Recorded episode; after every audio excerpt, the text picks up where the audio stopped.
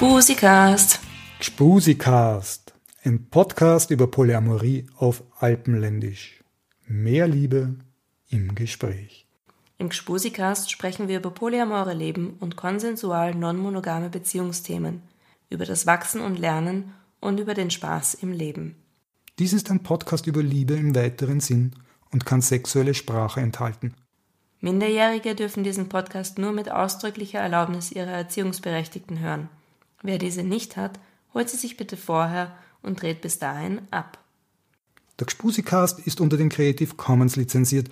Du kannst diese Sendung gerne weitergeben, jedoch nur unmodifiziert, unkommerziell und mit expliziter Namensnennung von Gspusikast und allen, die an dieser Sendung teilnehmen.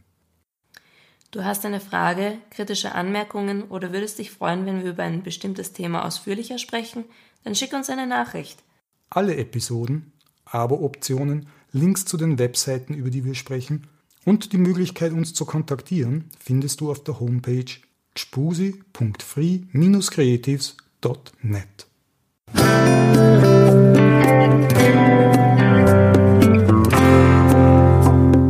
Willkommen beim sommerlichen Gspusikast. Ich kaum raus, ich raus. Ja, genau. Willkommen. Das lassen wir jetzt drauf. Scheiße. Also, also ihr hört, der Rudolf ist wieder mit dabei. Servus. Schönen heißen Sommer. Auch wieder der Bernhard. Vielen Dank. Hallo. Ja. Männerrunde vollständig. Oskar. Hallo. Aber zur Überraschung, wir haben die Quotenlady dabei. Hallo, Servus Elvira, dich, schön, dass du da bist. freue mich auch sehr. Lebst auch ein Polyleben, gell? Ja, Na, super. Den Rest wird sich heute ergeben. Und Quotenlady Nummer zwei, Ja, it's me. die Christine ist wieder mit an Bord und sitzt dabei und wollte eigentlich nichts sagen, aber wir werden sehen. Und Mal schauen, was rauskommt. um den Zufall, äh, im Notfall bist du nur für, den, für die kühle Luft zuständig, mit Ja. dem Fächer. Oder um die Frauenpower einfach zumindest energetisch zu verstärken. Genau, passt. Thema heute, lang, gehegtes, lang gehegter Wunsch von mir.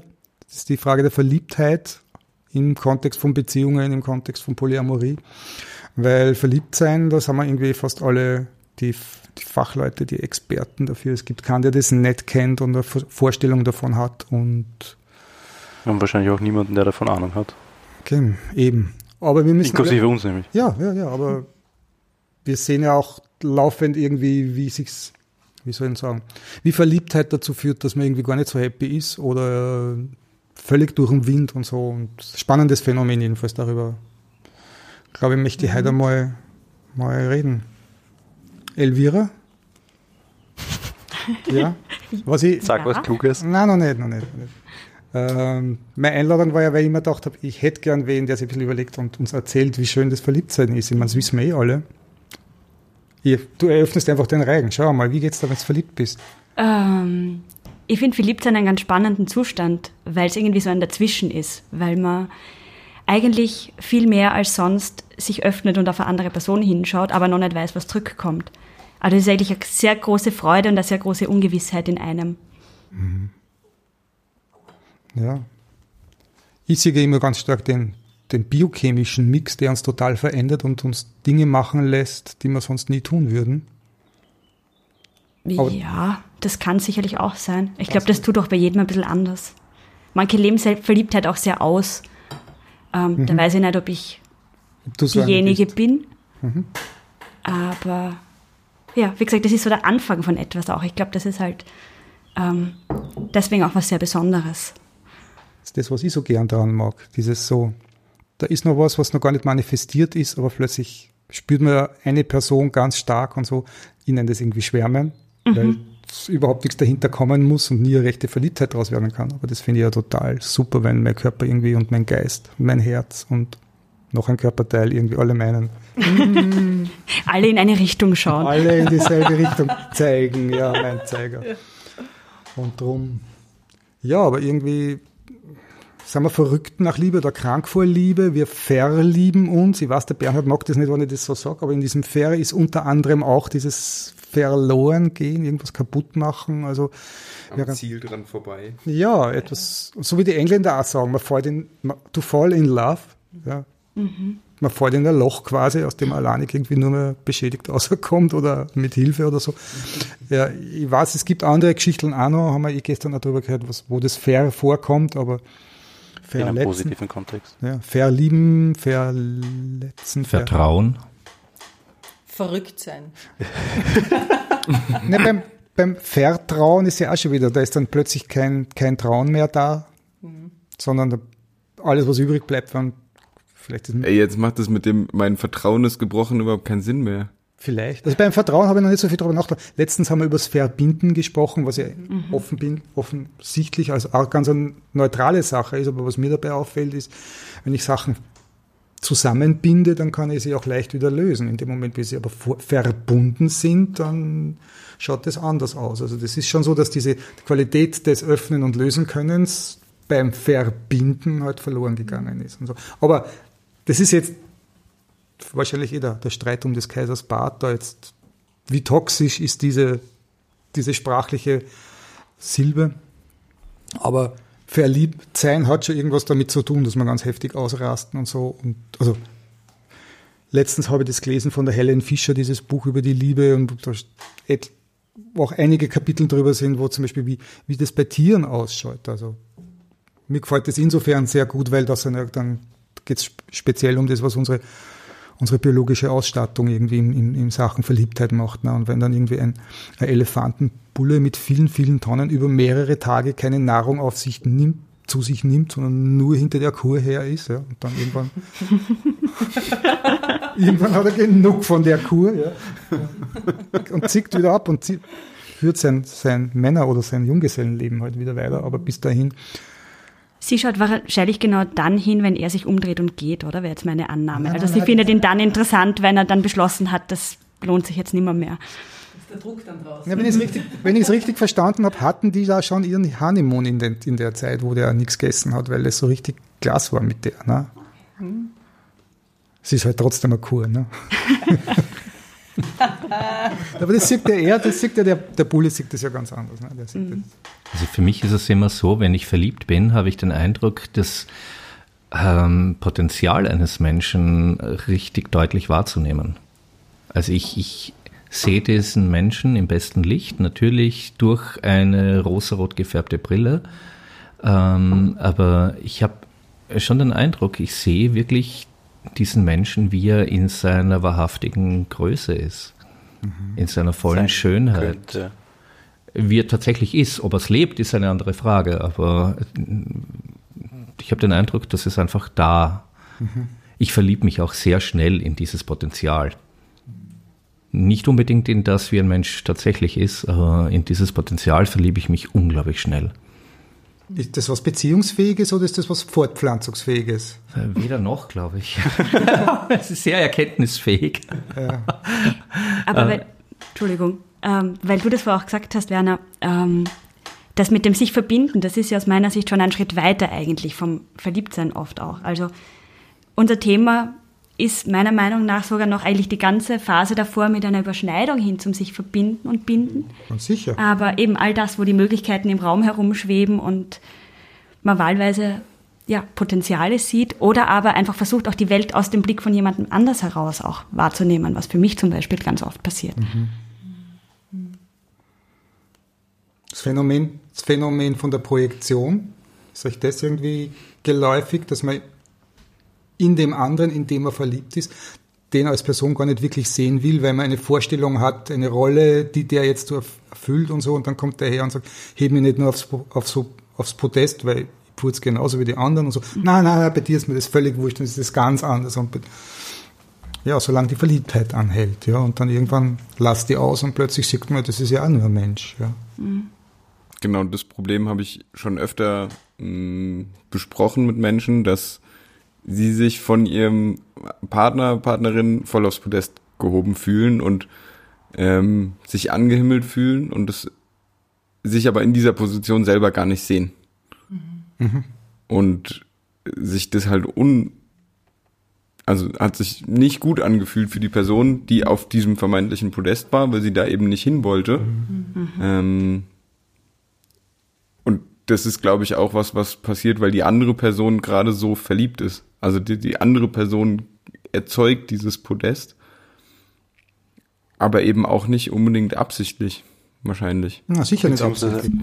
ähm, habe ich auch schon erlebt, dass ein Podest wahrgenommen wird vom Empfänger, unter Anführungszeichen, obwohl es nicht da ist.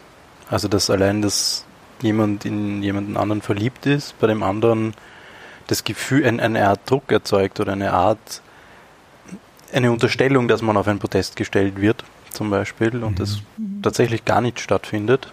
Aber alles, was die verliebte Person sagt, macht, tut, bei der anderen Person so ankommt, als würde man sie auf ein Podest heben. Auch wieder so eine Variante davon. Es ist kompliziert. Offenbar. Ja, ja, also gerade wie das mit dem Podest und mit dem Über, Überhöhen oder auf, was auf den anderen drauf projizieren. Also sicher auffällig wird das auf jeden Fall, wenn das eine einseitige Liebe ist. Ne?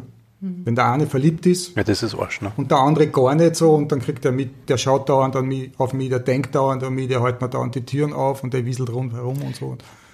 Ja, das ist doch ein ganz normaler Gentleman. Da muss man ja nicht verliebt sein. Nee, nee, nee, nee. nee. Also, Darf man das heute überhaupt? Aber das ist äh, genau das, was, was mir ein bisschen dazu auffällt. Natürlich ist in der Verliebtheit, äh, tut es einem irrsinnig gut, wenn man auf dieses Po- Podest gehoben wird. Und mir ist es früher, wie jünger war, eher so gegangen. Natürlich fühlt man sich da erhoben und, und, und bestätigt und da wird auch ein Teil in einem genährt, der vielleicht in einem selber nicht da ist oder abgewertet ist oder wo man sich selber nicht so wertvoll findet und das kriegt man dann plötzlich von einer anderen Person. Und umso mehr ich dann ähm, gleich verliebt in die andere Person bin, desto mehr Gewicht kriegt es dann auch. Ja? Weil wenn mich zum Beispiel jemand auf das mal Mehrheit oder viel, öfter passiert, dass Männer in mich verliebt waren, als ich umgekehrt verliebt war. Das kann dann schnell so ein Überstülpen werden und dann wird es zu viel. Das ist so ein bisschen die Geschichte mit der, mit der Elefantendame, die dann vielleicht nur auf der Flucht ist. Ja. Wenn, wenn man diese überstülpende ähm, Verehrung von jemandem kriegt, den man nicht so schätzt, ist das was anderes, als wenn es von jemandem ist, den man sehr schätzt. Ja. Und dann, dann, wann der Fall eintritt, dass beide gleich, in etwa gleich verliebt sind, dann fangen die Mechanismen, dann gehen die Zahnräder so richtig gut ineinander, weil dann ist das ein, schaukelt sie das auf. schaukelt sich das ist wie, wie eine Spirale nach oben, weil jeder gibt dem anderen gerade das, wo ein Bedarf an Nahrung oder an, an Auffüllen besteht. Ja. Und da glaube ich nämlich schon, dass es sehr leicht passieren kann, dass man eben übersieht, wo ist das alles real und wo sind das nur meine ist halt- Bauchpinselungen, die mir gut Es ist tun. halt ein Spektrum und das ist ja nicht alles schlecht und kann eben, wie du sagst, sehr nährend sein und sehr viel Raum schaffen, um, um sich einmal selber in einem besseren Licht zu sehen oder auch sich selber mal ein bisschen ja, auf, aufzupäppeln, sagen wir es mal so, weil wir sind da alle behindert. Ähm, und es ist halt ein Spektrum, wo es dann sehr schnell in eine Abhängigkeit auch wieder gehen kann. Ne? Oder in ein sich gegenseitig schnell, ja. hochschaukeln, wo man dann das dann fast schon braucht oder wo man dann sich so eben so Mechanismen greifen, frühkindliche Dinge getriggert werden, Bedürfnisse. Und aus dem Aber da bist, schönen Verliebtsein wird halt eher eine Abhängigkeit. Ja. da bist du schon einen Schritt weiter dann, oder? Also da Ich bin so viel weiter. Ja, das eh. Aber ich meine, jetzt hast du mich aus dem Konzept gebracht.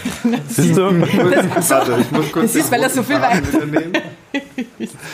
Kahn. Also ich habe das Gefühl, was du gerade gesagt hast, ist nicht die anfängliche, ganz Okay, ja. initiale Verliebtheit, sondern da, da fängt sich schon irgendwas an zu festigen und man könnte überlegen, ob es dann mehr in Richtung Liebe oder vielleicht irgendwann Beziehung oder so geht, aber eben noch nicht so dieses am ersten Tag verliebt sein, Okay, oder? ja, definitiv. Ja. Also weil, was ich auch gerade bei Christine Das auf den ersten Blick so richtig. Genau, was ich bei Christine gerade noch dazu sagen wollte, ich hatte das schon mal, dass wir uns gegenseitig so gut fanden und uns selber gegenseitig, also wir haben das damals genannt, du spielst in einer ganz anderen Liga als ich, dass wir uns fast nicht angesprochen haben. Weil wir uns gegenseitig schon so aufs Podest gehoben haben, bis wir dann irgendwann einfach beschlossen haben, naja, wir spielen zwar in einer anderen Liga, aber wir zwei in der gleichen. Und damit war das dann auch in Ordnung. damit, war dann, damit, damit war das dann auch erlaubt, dass wir uns irgendwie gegenseitig auf dem Podest heben und haben dann beschlossen, wir genießen das tatsächlich jetzt einfach, weil es eben irgendwie auf beiden Seiten so ist, auf beiden Seiten die Lust da ist, aufs Podest gehoben zu werden, aber auch die Lust, äh, die andere Person aufs Podest zu heben. Ja, wenn man das bewusst macht, ist ja voll gut. Genau, am Anfang hat es uns irgendwie gebremst und hat Unsicherheit äh, gestiftet, bis wir dann einfach drüber geredet haben und beschlossen haben, dass wir das halt dann jetzt einfach so machen. Und dann ist ja extrem freudvoll und, und, und toll, wenn das irgendwie auf Erwiderung und dann kommt es so richtig in Fahrt und so. Aber den, diesen Hochflug dann als Basis für eine langfristige Planung zu nehmen, ist halt etwas verfrüht. Das ist halt dann irgendwie die Sache, wo es lustig wird. Ne? Also, aber, weil wir sind das, da, da spielt so viel von unserer Biochemie und von unserem Körper irgendwie mit, ja, bei diesem, da drüben diese Person und die auf mich bezogen und dann tausendmal, sagen wir mal, hunderte Male am Tag an diese Person denken und alles in den Frame einpacken und Tagträumen, wie wär's wenn oder näher kommen können oder wenn es das okay schon gibt, ja, wann ist der nächste Termin, wann ist das nächste Mal anrufen oder gibt es vielleicht ein Like auf irgendeine Meldung oder sowas oder ein, yeah. eine Antwort auf irgendeine kurze Nachricht oder solche Sachen. Äh, was habe ich immer dann? Ich glaube, es gibt auch noch die psychologischen Aspekte, ja, nicht nur die biochemischen. Also ich habe ja, ich habe einen, einen sehr Aber warte mal, aber warte noch ganz kurz mit dem psychologischen. Okay, du brauchst dann halt fertig. Weil nur die, weil allein die biochemischen, das sind, das weiß man beim Verliebtsein völlig heftig äh, äh, involviert, ist Dopamin, Serotonin, Neurotrophin, Oxytocin und Testosteron. Ja? Und okay. auch bei euch, auch bei euch. Naja, aber äh, eine von denen alleine ist schon so, so komplex vorherzusagen, was passiert. Und da nur eine Pille zu geben alleine bringt noch überhaupt nicht irgendwelche voraussehbaren ähm, Resultate. Aber da fährt so ein Gewitter an, an veränderter Biochemie hoch. Ja? Und dem sind wir so ausgeliefert, und dann irgendwie nach einer Zeit, also wenn das erwidert wird und wenn tatsächlich ein Nest gebaut wird und so, spätestens wenn das Kind irgendwie anfängt zu gehen oder so, dann lässt es nach und so. Das ist schon schwer bemerkenswert. Und das gibt's eben auch offensichtlich eben überall im ganzen Tierreich, diese Sache, diese Art von Verliebtheit und so weiter. Ne? Und die, die Kuh zum Beispiel war offensichtlich fertig mit ihrer Sache. Die hat von dem Bullen das bekommen, was sie wollte nach den paar Tagen. Und die hat den nicht weggeschickt, sondern der war halt plötzlich uninteressant, weil eben genau der chemische Cocktail abebbt dort, aufgrund mhm. deren, der ihrer Physiologie. Mhm, mhm. Und bei uns, wenn der physiologische Cocktail ab, abebbt, dann kommen wir drauf, man sitzt mit jemandem in einer frisch gemieteten Wohnung drauf, ja, mhm. und plötzlich ist die, die, die großartige Göttin, mit der man eingezogen ist, ja, ist plötzlich doch nur eine normale Frau, die ihre, ihre Ticks hat, wie alle anderen auch, ja. Kommen die ganzen Neurosen dann zum Vorschein. Ja, ja, ja, ja, ja. ja, Und oder halt auch in Polykontexten, ne, wo das dann diese ganze New Relationship Energy zu extrem viel Glatteis und eigenartigen, komischen Situationen führt. Ja. Aber eigentlich ist Verliebtsein ja überhaupt nicht alltagstauglich, oder? Mhm. Na, sicher meistens nicht. nicht ne? Sicher nicht. Also ich weiß, dass ich Gewohnheiten verändere, die mir sonst super heilig sind und so weiter. Und dann kann man Dinge machen und also, geht man aus seinem eigenen Envelope raus, irgendwie um für Zugeständnisse oder um Kontakt mit dem anderen zu haben oder es zu genießen. Es ist auch toll dann, ja. Aber drei Stunden, drei Wochen später geht man dann halt doch irgendwas ab, was ich sonst daheim lassen ja, Also ich weiß nicht, ob, ob äh, das würde ich nicht ganz so stehen lassen. Ich glaube schon, dass es alltagstauglich ist. Ähm, es kommt halt immer nur, ich meine, bei Verliebtheit gibt es eben auch ein Riesenspektrum, ja. Da ist dieses Verliebtsein, wo man völlig sich wegwirft oder so mit den Schmetterlingen im Bauch ist, dass man keinen geraden Gedanken mehr rauskriegt. Das ist die eine Geschichte.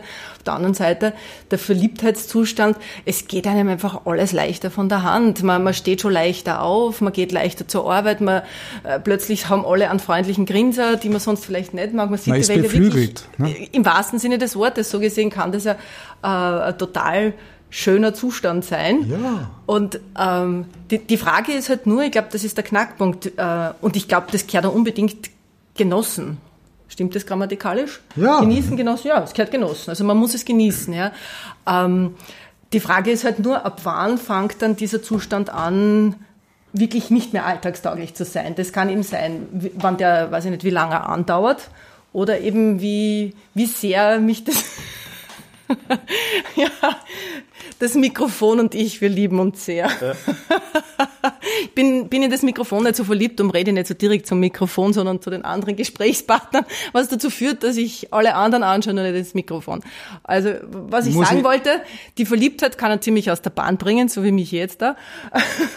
und ab wann ist es dann äh, behindernd? Ab wann wird es dann gefährlich, äh, wo man eben Dinge übersieht, die einen äh, in eine Beziehung reinreiten, die halt dann vielleicht oder wo man eine Beziehung eingeht, die die dann vielleicht, äh, die man so vielleicht nicht will, ja. ja. Wobei ich das nicht so stehen lassen möchte. Das ist ein bisschen blöd total, jetzt ausgedrückt. Total spannende zentrale Fra total spannende zentrale Frage irgendwie, ja. Wie, also das Verliebtsein irgendwie super ist und jeder von uns genießt und ich glaube speziell, wenn man jung ist, dass es einen halt total über, überschwemmt, wenn die wenn das passiert. Ja, wie, ist schon faszinierend, wie wenig Schlaf man in der Phase ja, braucht. Ja, Herrlich, ja, ja, ja, ja.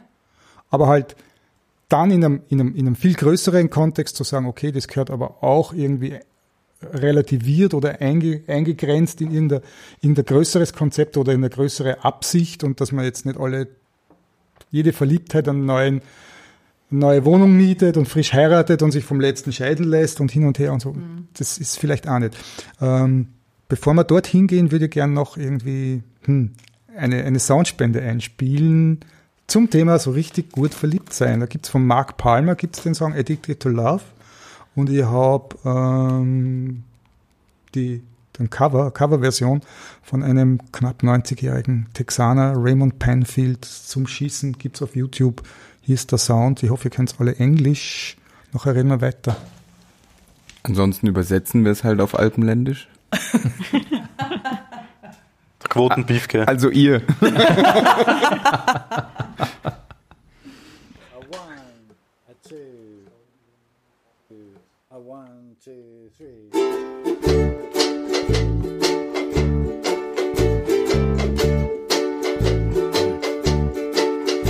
lights are on, but you're not home.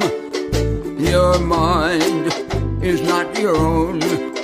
Your heart sweats, your body shakes. Another kiss is what it takes. You can't sleep, you can't eat. There's no doubt you're in deep. Your throat is tight, you can't breathe. Another kiss is all you need. Oh, you like to think that you're immune to the stuff. Oh, yeah. It's closer to the truth to say you can't get enough. You're gonna have to face it, you're addicted to love. You'll see the signs, but you can't read. You're running at a different speed. Your heart beats in double time another kiss, and you'll be mine, a one track mind. You can't be saved. Oblivion is all you crave. If there's some left for you, you don't mind. If you do, whoa, you like to think that you're immune to the stuff. Oh, yeah. It's closer to the truth to say you can't get enough. You're gonna have to face it, you're addicted to love. Yeah, might as well face it, you're addicted to love. Might as well face it, you're addicted to love. Might as well face it, you're addicted to love.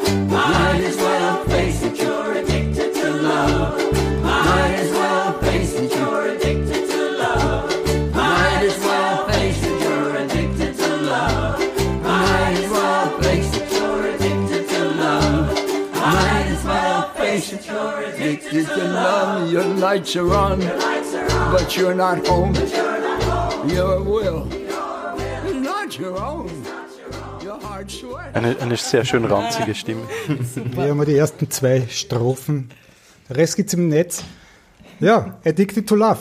Ist das eine Geschichte, die, die es gibt? Verliebt sein, süchtig nach dem Verliebtsein? Ja, auf jeden Fall. Also ja. dieses, dieser ganze chemische Cocktail, der da uns so durcheinander bringt, das ist ein Zustand, der einfach super schön ist und ich glaube, den will man einfach öfter haben. Ähnlich wie du es bei Drogen ist, glaube ich, kann das. Also es ist ein definitiv kein normaler Zustand, aber ein Zustand, der einfach unglaublich, unglaublich schön ist. Und wir Menschen mögen ja schöne Momente meistens lieber. Oh ja. Nein.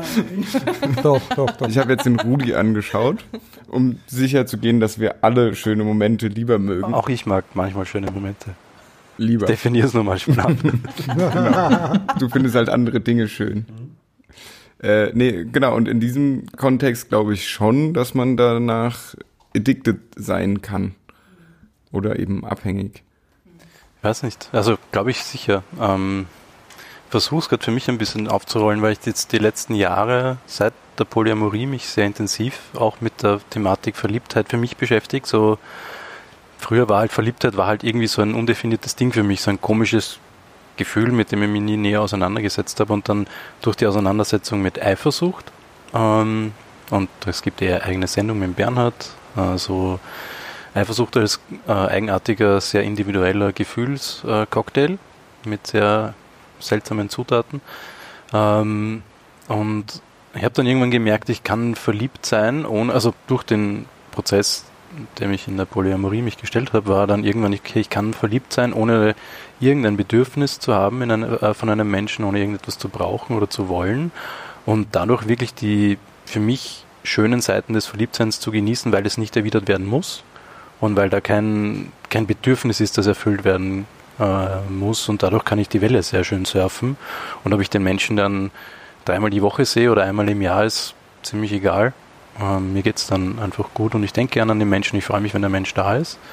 Ähm, aber es gibt kein, kein, wie soll man sagen, kein Hai, das erfüllt werden muss oder so, oder kein, kein Loch, in das ich nachher falle, aus dem ich mich wieder rausholen müsste, wenn ich es bewusst mache.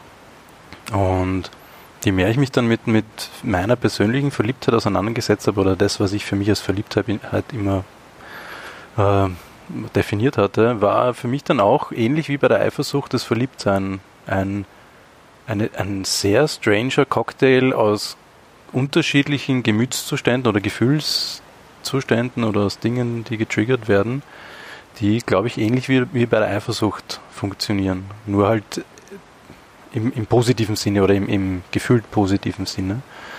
Und habe dann gemerkt, dass da ganz eigenartiger Cocktail bei mir ist und teilweise auch, auch Anspannung, Angst, ähm, die ich aber, die dann einfach umgedeutet wird oder die, die als eher positiv empfunden wird, so wie wenn man vielleicht in die Geisterbahn geht oder so, dieses angenehme Gruseln vielleicht. Aber das ein ganz komischer Cocktail ist von ganz persönlichen Zutaten, die irgendwie so ein Gefühl sind, das ich nicht benennen kann und das kriegt dann halt so den Stempel Verliebtheit. Du hast Ah. gerade verliebt sein mit angenehmem Gruseln verglichen. In der Geisterbahn. Nein, einen kleinen Aspekt davon. Ich würde dem aber zustimmen grundsätzlich. Das ist schon. Ja. Ja, ich habe mich gerade gefragt, aber vielleicht kommen wir auf das Thema einfach später nochmal, wenn es besser passt. Aber wenn wir sagen, man kann abhängig von verliebt sein, sein, dann ist ja quasi der Liebeskummer der Entzug Sicher. dieser Droge. Ganz, ganz sicher. Ich frage mich jetzt überhaupt, nach dem, was der Rudolf gesagt hat, ist, wie, wie sehr gehört denn dieses, diese Erwartung auf Erwiderung des Verliebtseins, wie gehört denn, das, gehört denn die dazu? Aus meiner Sicht ist die an sich schon dabei. Wenn ich mich verliebe, natürlich hoffe ich, wünsche ich, dass das in die andere Richtung Hätte geht. ich früher auch gesagt, inzwischen nicht mehr. Aber ich habe es halt auch sehr bewusst mich damit auseinandergesetzt, viele Jahre. Und, ähm, und ich kenne auch mein Suchtverhalten. Ich rauche gern Zigaretten und ich trinke gern Alkohol und so weiter. Ähm, deswegen kenne ich auch mein, meine Tendenz zu Suchtverhalten ganz gut und wo es getriggert werden kann. Und dieses Gefühl von Verliebtheit, einzelne Aspekte, die da getriggert werden, sind ähnliche äh, Trigger, die auch anderes Suchtverhalten bei mir auslösen oder mich sehr leicht verleiten, in dieses Suchtverhalten hineinzugehen und oder hineingestützt zu werden sozusagen. Und eigentlich durch diesen bewussten Umgang damit ist es mir leichter gefallen, dann auch zu sagen, so wie ich, wie ich mich bewusst mit meiner Nikotinsucht oder Zigarettensucht auseinandersetzen kann und sage, na, die Zigarette rauche ich jetzt nicht oder ich rauche jetzt mal einen Monat nicht, ähm, kann ich dann, da habe ich das dadurch auch gelernt, glaube ich, für mich abzukoppeln von dem, ich brauche was vom anderen. Ja, aber das war ein sehr bewusster Vorgang, Ja, sehr lange und mühsam bei dem du, natürlich. der bei nicht dem du auch diesen. Aspekt der Erwartung auf Erwiderung aus deiner Verliebtheit rausgenommen hast. Ja. Ich habe einfach geschaut, okay, da kommt jetzt die Erwartung, die mhm. wird nicht erwidert, da kommt ein Schmerz oder ein mhm. Sehnen oder sonst was. Das Potenzial noch. Dann einfach da reinschauen und, und für mich wahrnehmen und ja. Ist bei mir ähnlich. Ähm, also ich habe früher sehr viel gelitten unter nicht erwiderter Liebe mhm. oder nicht erwidertem Verliebtsein. Und ähm, inzwischen genieße ich es tatsächlich, wenn es auftaucht, aber es ist keine Erwartung da. Natürlich würde ich mich total freuen, wenn es erwidert wird, aber ich kann es für sich tatsächlich stehen lassen. Es ist genau dieses mich erfreuen am Potenzial, das ich äh, bei anderen sehe oder an den Teilen, die ich in mir nicht sehe, aber in anderen. Mhm. Äh, und ich habe den Eindruck, ich verliebe mich auch sehr häufig in Aspekte, ähm, die ich in mir selber noch nicht integriert habe, äh, die ich bei anderen aber sehe. Und äh, darüber freue ich mich dann total. Die, die genieße ich sehr, da bin ich beschwingt und eben brauche wenig Schlaf und bin animiert zu kreativen Höhepunkten und was weiß ich was allem, äh, aber ohne, dass es erwidert werden müsste. Ich glaube, ich würde da nochmal anfangen, ein bisschen zu differenzieren zwischen jemanden lieben und in jemanden verknallt sein. So dieses am Anfang einen Crush auf jemanden haben. Das ist zum Beispiel was, wo ich sagen würde, das muss für mich definitiv nicht erwidert sein. Aber wenn ich mich anfange, also es wird mir gerade bewusst, werden wir darüber reden, das Verlieben ist eher der Prozess dann von dem Chemischen hin zu der Liebe, in der dann eine Beziehung zum Beispiel was ist, was ich mir vorstellen kann. Und quasi am Anfang, dieses, diesen Chemie-Cocktail, den kann ich total genießen und da brauche ich keine Erwiderung oder habe keine Erwartungshaltung. Aber wenn dann es in Richtung tatsächlich tiefergehende Liebe geht, dann merke ich bei mir schon, dass es, ich tue mir schwer, zu, zumindest einzugestehen, dass es Erwartungshaltungen sind, sondern ich habe dann Wünsche, die das Lieben einfacher machen, mit dem ich mich dann auch wohler fühle, diese Liebe auszuleben. Deshalb ist es bei mir oft auch schon so vorgekommen, dass ich eine wunderschöne Zeit mit Personen hatte und dann irgendwann habe ich gesagt, du, ich glaube, ich verlieb mich gerade so richtig in dich. Ist das für dich überhaupt in Ordnung? Also, weil dann werde ich auch leichter verletzbar oder, oder verletzlich, glaube ich. Am Anfang dieses, also ich kann das total gut, dass ich jemanden irgendwo einen Tag lang treffe auf einer Party oder irgendwie auf einem Seminar und Feuer und Flamme für diese Person bin und wenn wir am nächsten Tag 800 Kilometer in andere Richtungen fahren, dann ist das überhaupt nicht schlimm und dann genieße ich das total, was wir für eine schöne Zeit miteinander verbracht haben. Und da war es definitiv eher der äh, Chemie-Cocktail. Aber so, ja, wenn es dann in dieses Verlieben, in tiefergehende Liebe geht, dann kommen mehr Wünsche auf, auch nach irgendwie irgendwann Zukunftsplanung und so. Und da, glaube ich, ist schon schöner, wenn es erwidert wird. Mhm, da bin ich voll bei dir. Ja. Natürlich, ja. Aber ich finde, das führt uns eigentlich auch zu einer schönen Definition, also für mich, von was ist eigentlich verliebt sein, weil es mhm. ist schon auch ein sich mutwillig verletzbar machen vor anderen Leuten. Ähm, ja, sich nackig machen. Ja. Sich öffnen. Und man weiß eben noch nicht ganz genau, was zurückkommt. Und ich finde es aber total schön, wenn ich mich mit Leuten in diesen Prozess einlassen kann. Ähm, wo man sich einfach wirklich reinfallen lässt und nicht weiß, wo kommt man wieder raus. Aber ganz viele Möglichkeiten da sind. Und ich glaube, diese Vielzahl an Möglichkeiten ist eine andere Art oder ja, eine andere Art zu sagen, wie sich das für mich anfühlt eigentlich.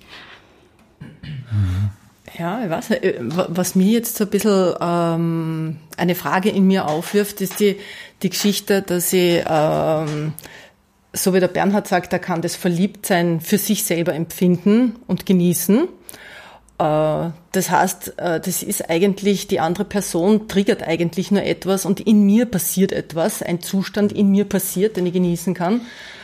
Und dann stellt sich für mich jetzt die Frage, und ich bin voll bei dir, äh, Elvira, ich, ich kenne das Gefühl, dass sich äh, verletzt, verletzbar fühlen, ja, aber eigentlich ähm, muss das ja gar nicht sein. Da, da kommt dann mit dem Verletzbarsein, kommt ja offensichtlich schon äh, da, da sind wir dann schon von der Verliebtheit weg, schon im nächsten mhm. Schritt, ich will Beziehung. Also da ist da vielleicht schon die nächste ja, Stufe angeschnitten. Kann ja auch schon vorher, auch, auch, im, auch im Flirten, auch vielleicht ja. in den ersten sexuellen mhm. Kontakten oder immer mal ein bisschen tiefergehend über Sachen reden oder eben sich zeigen, ein Mhm. bisschen buchstäblich einfach mal nackt zeigen, körperlich oder auch emotional, macht man sich natürlich verletzlicher. Also wie reagiert der andere jetzt drauf, dass ich beim Sex ein komisches Geräusch vielleicht mache oder da auf das, Ja, den Pickel, den ich am Arsch habe oder Sex so. und Liebe sind schon auch nochmal sehr unterschiedlich. Na natürlich, ich nehme jetzt bewusst mal dieses physische Beispiel her, aber es gibt natürlich auch emotional, Mhm. wenn man sich dann mal zeigt und vielleicht nicht die Standardmasken aufhat im Alltag, sondern eben vielleicht ein bisschen weicher wieder mal oder ähm,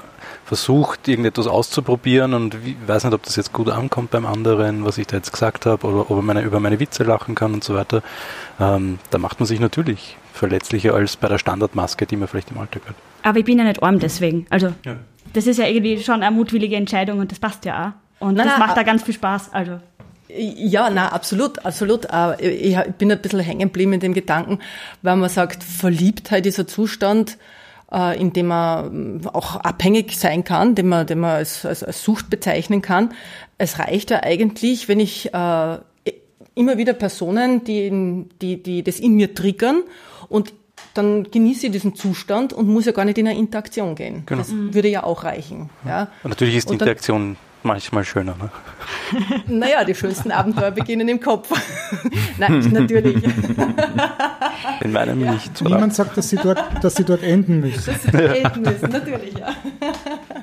Manchmal sind die Abenteuer im Kopf auch deutlich schöner als die, die dann real stattfinden. ne? Natürlich, ja.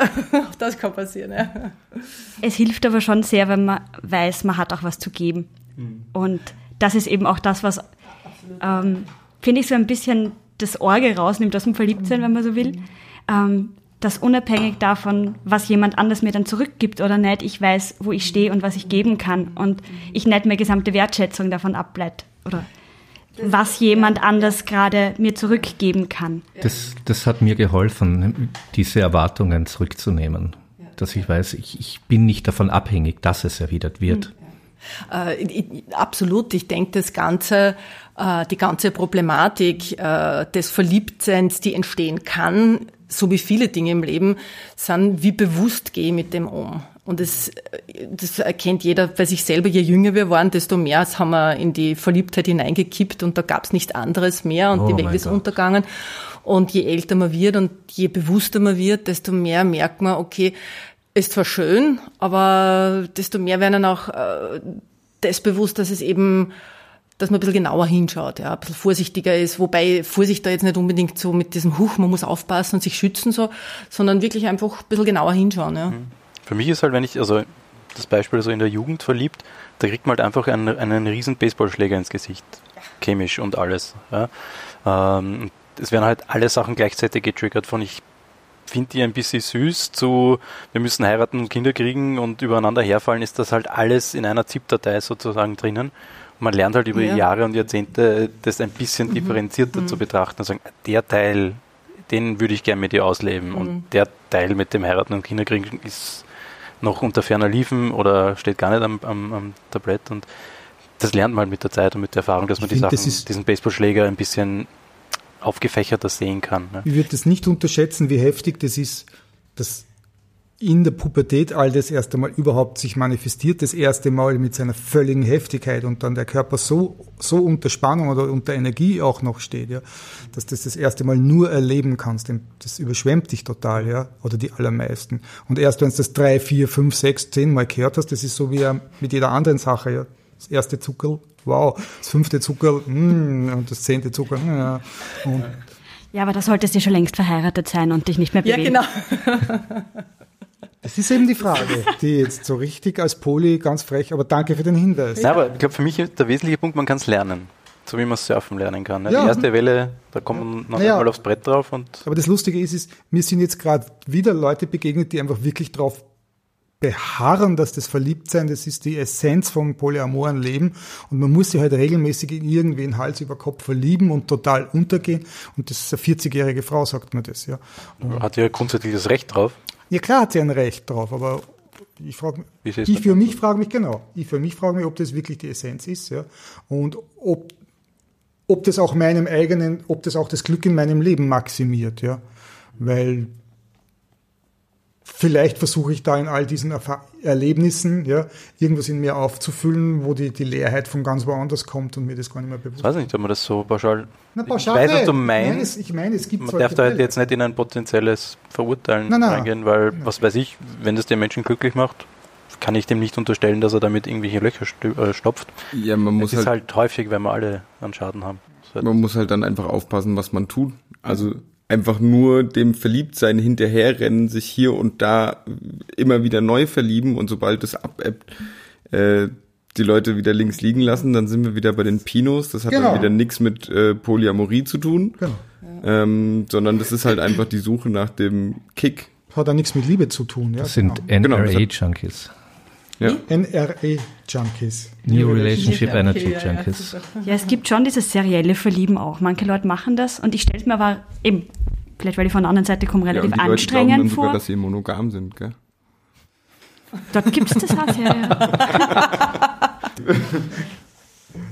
Aber vielleicht ist das ein ganz guter Punkt, um einzubringen, dass diese, zumindest diese, dieser chemische Ablauf definitiv auch irgendwann ein Ende hat. Also ne, der Körper, so wie bei allen Drogen, er braucht immer mehr. Man wird immun gegen diese ähm, Hormone, die da ausgeschüttet werden. Und irgendwann kann der Körper einfach nicht mehr genug produzieren.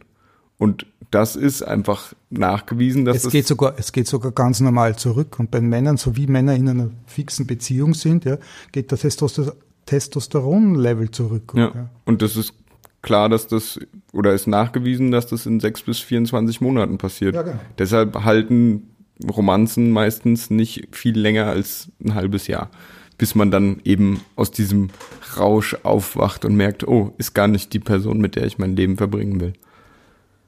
Das war für mich auch eine große Lektion, dieses Trennen, wir haben das in, in einigen Podcasts schon erwähnt, dieses Trennen von Verliebtsein und Beziehung führen. Das nur wenn man, wenn man verliebt ist und wenn die dann sogar erwidert wird und man hat eine geile Zeit, heißt das nicht, dass man beziehungstauglich ist, zu, also beziehungskompatibel Mhm. ist. Ähm, oder dass das eine in das andere münden muss. Aber es, man, betrunken macht man halt manchmal dumme Dinge und das ist halt verliebt auch so, ne? Man macht auch geile Abenteuer und so manchmal, aber das ist schon sich noch einmal unabhängig von der Verliebtheit bewusst machen, man kann jetzt eine schöne Zeit miteinander, miteinander verbringen, aber das ist ein anderes Thema, Beziehung.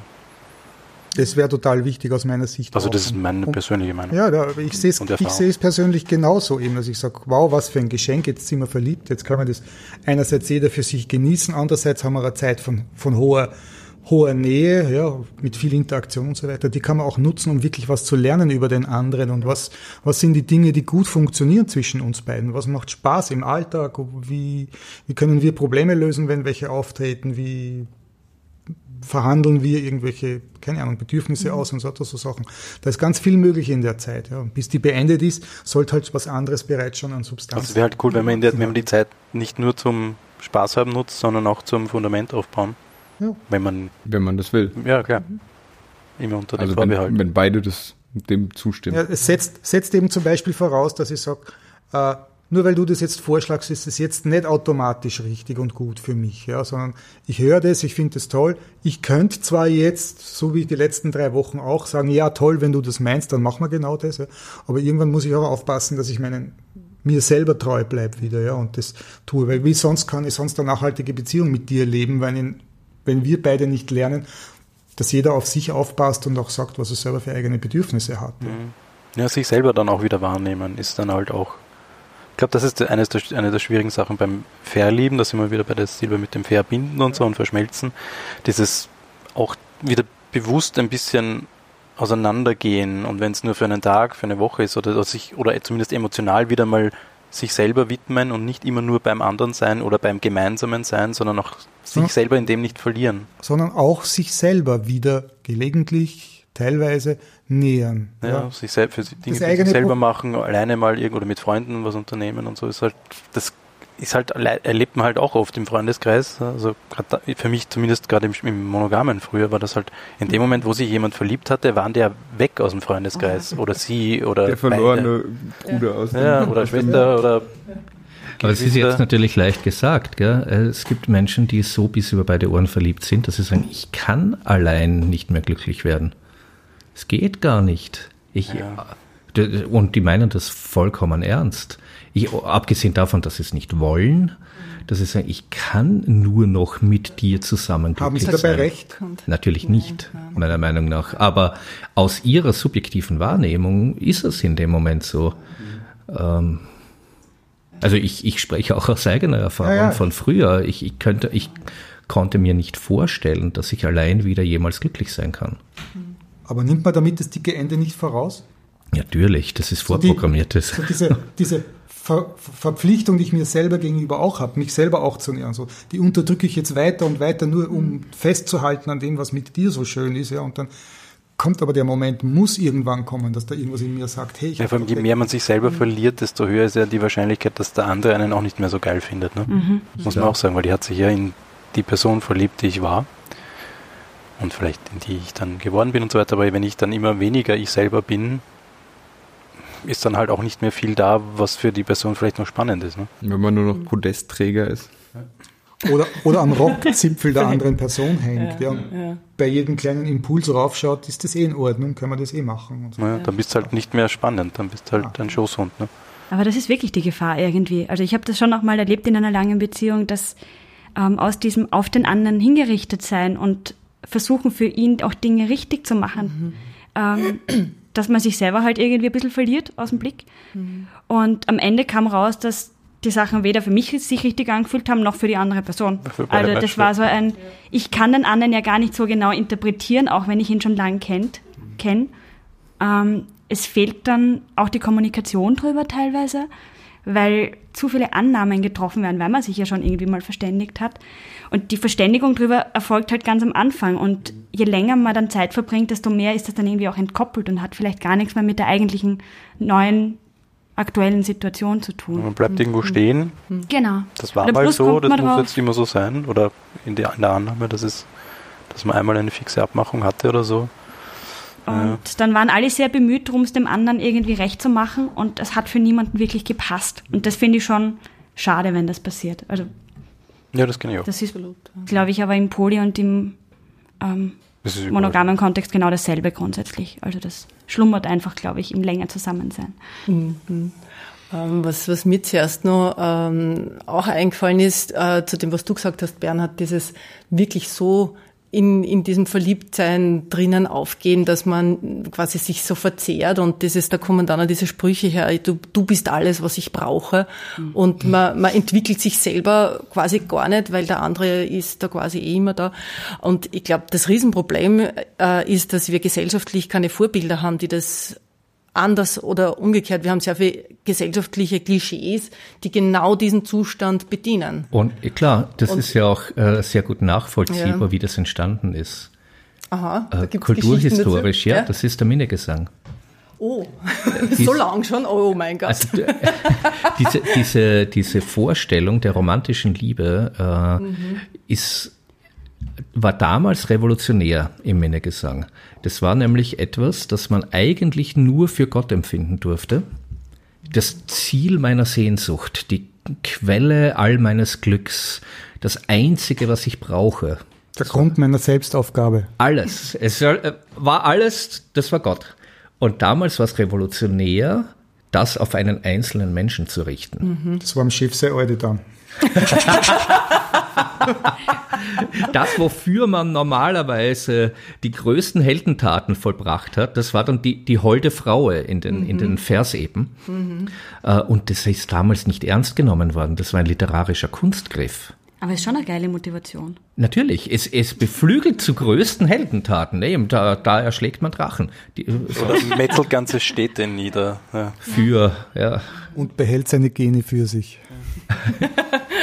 Vor allem, das, es gehört ja dazu, dass es nicht erwidert werden darf. Es muss ja auch tragisch sein. Äh, in, in, sie verkörpert als, als Jungfrau quasi, quasi Jungfrau bleiben muss. Sie muss, sie muss unerreichbar bleiben. Unerreichbar. Und, ja, genau. Äh, und meistens ist sie ja schon verheiratet. Mhm. Sie gehört ja schon jemand an. Ja, dem, dem Chef. Chef. Genau. naja, äh, die, die, die großen Ritterepen zum Beispiel, also Lancelot, der sich in Guinevere verliebt, die gehört seinem Chef, dem König Artus. Mhm. Also das sind genau diese äh, äh, Tristan und Isolde. Also, ja, äh, äh diese ganzen ja. äh, großen Liebesgeschichten, und wie gesagt, das war ein literarischer Kunstgriff.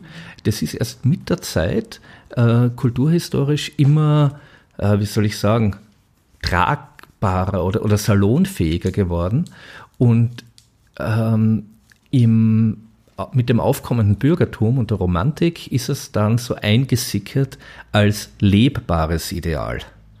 Dass es eben nicht nur etwas ist, was eine Überhöhung darstellt, die keiner ernst genommen hat, sondern da hat man es dann übertragen auf etwas, wie man zu empfinden hätte. Und wie man wirbt und so. Wie wie dieser Hormoncocktail auch emotional ausgedrückt werden muss. Dann haben wir Sturm- und Drang-Literatur, ähm, das Ganze. Und inzwischen haben wir jeden zweiten Popsong und jede äh, Romantic Comedy aus Hollywood, die uns das vorzeigt und wir können es uns nicht mehr anders vorstellen. Teilweise. Und der, der, der Standardnarrativ von Liebe ist dieses auf den ersten Blick verliebt sein und bis ans Ende der Tage Märchenprinz und Märchenprinzessin mhm. und zusammen durchbrennen. Die volle ja. Projektionsscheiße irgendwie und darum ist die ganze Kultur mehr oder weniger aufgebaut und ganz viel wirtschaftliche Ausnützung auch und ja, es braucht halt einen wir leben ja generell in einer Gesellschaft, wo Emotionen immer sehr in engem Rahmen ausgelebt werden dürfen. Ne? Fußball, ja, gerade bei Männern, ja, Fußball, da darf man sich austoben, da darf man heulen, wenn die eigene Mannschaft verliert und sonst was. Das viktorianische Zeitalter, das extrem körperfeindlich war, wo die Kleidung ein, einengend war und so weiter. Irgendwo hat man halt den Kanal gebraucht und das war dann halt, wenn man, wenn der Kanal sehr dünn ist, da kommt halt dann sehr hoher Druck raus und der kann sehr weit schießen, ähm, auch sehr weit übers Ziel hinaus. Und ich glaube, das ist ja schön irgendwie zu sehen, dass wir da jetzt doch langsam in einer Zeit leben, wo sie das ein bisschen weiter streuen kann schon und ein bisschen relativieren kann.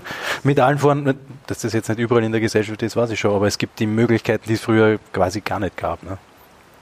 Ähm, Das ist eben die Frage, sind wir wirklich schon äh, gesellschaftlich, ich meine, es, wir haben die Möglichkeit, weil wir leben es ja, oder versuchen uns halt in die Richtung zu entwickeln, ohne dass wir quasi verbrannt werden oder, oder, oder sonst irgendwie äh, an den Pranger gestellt werden. Aber äh, wenn ich so allein in meiner Kollegenschaft schaue, da ist das der völlige, das, das Standardmodell, das mit dem Verliebtsein, man schon, Scheidung, man kommt dann drauf, dass es doch nicht funktioniert, aber das Standardmodell, und es wird ja total unterstützt, wenn jemand erzählt, er ist frisch verliebt, dann kriegen alle anderen auch Herzl in die Augen, man, und wie schön und wie lieb, und es wird so ein bisschen, dieser Zustand glorifiziert. Nein. Und da, aber es ist ja auch ein schöner Zustand. Haben wir uns doch gerade schon alle drauf geeinigt. Nein, nein, ja, eh, eh. Aber, es wird dann auch gern das Klischee bedient. Es wird, und, und, es, es wird zur Ersatzreligion. Und ja, ganz viele ja. und ganz viele leiden darunter. Dabei gibt es auch ganz andere Perspektiven, ja, äh, heute nicht noch nicht durchgesetzt kollektiv. Ja, ähm, ich habe da jetzt das, jetzt kürzlich jetzt vom Mr. Christopher Rayan Sex, Sex at Dawn, das war immer so glorios und haben es auf Deutsch gekauft und gleich in der Einleitung ist mir super irgendwie auch die, die dem entgegengesetzte Perspektive entgegengekommen.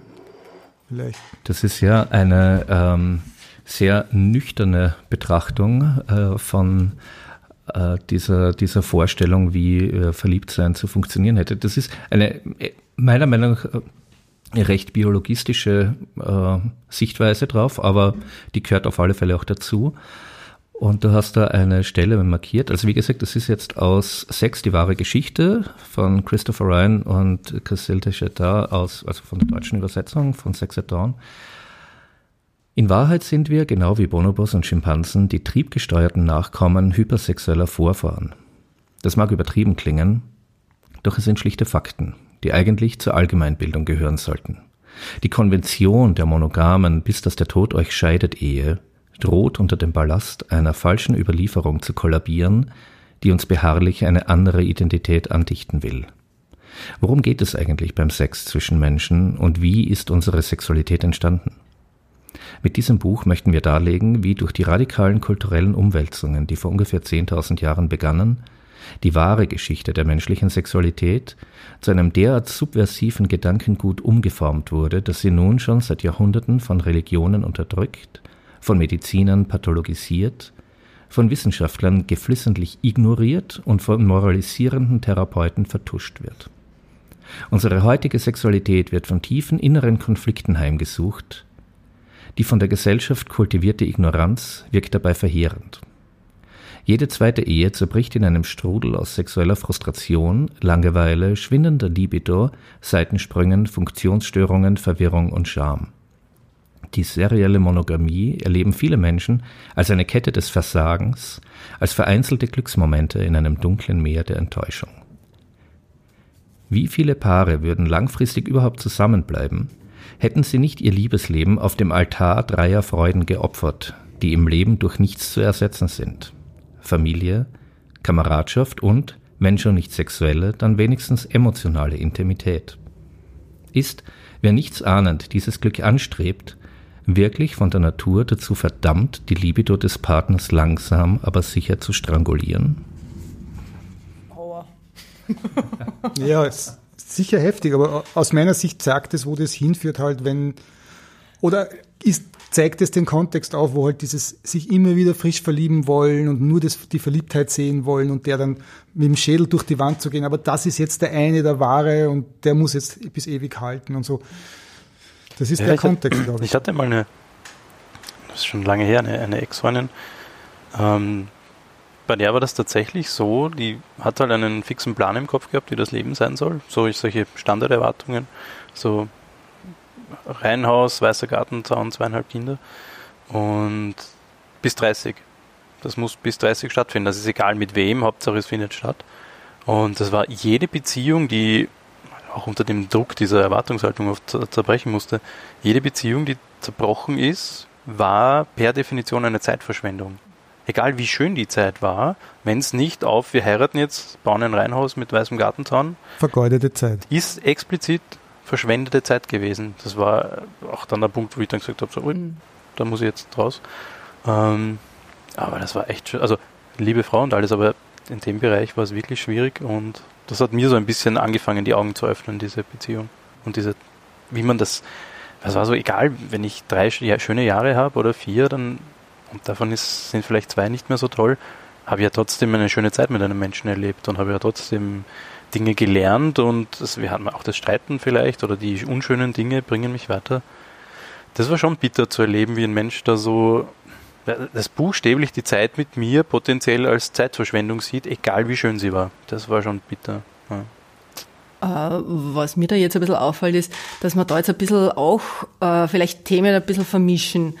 Weil man kann ja davon ausgehen, dass äh, Verliebtheit primär dazu dient, um sich fortzupflanzen. Aber und das, was er in dem Buch da schreibt, geht es ja sehr stark um unsere Sexualtriebe und dass die einfach äh, gesellschaftlich irgendwie ein bisschen in, in anders dargestellt werden, als biologisch äh, angelegt sind.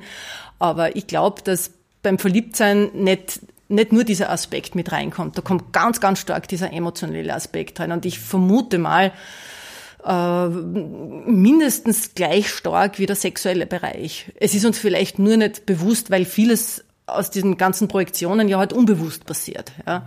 Also Wenn man verliebt das- ist, darf man Sex haben, dann fällt man mal übereinander her und dann wird der Rest ausgeblendet. Natürlich, ja. aber der, der, der, Hat halt einen Kanal wieder, einen sehr der, der, der, der, der emotionell-psychische Anteil ist mindestens genauso groß an der Geschichte, nämlich die Abhängigkeit oder die Bedürftigkeit, nicht die körperliche, sondern die emotionelle Bedürftigkeit, die das, ganz, dieses Verliebtsein ganz stark Warum triggert. sind wir anfällig für den Prinzen und die Prinzessin? Ne?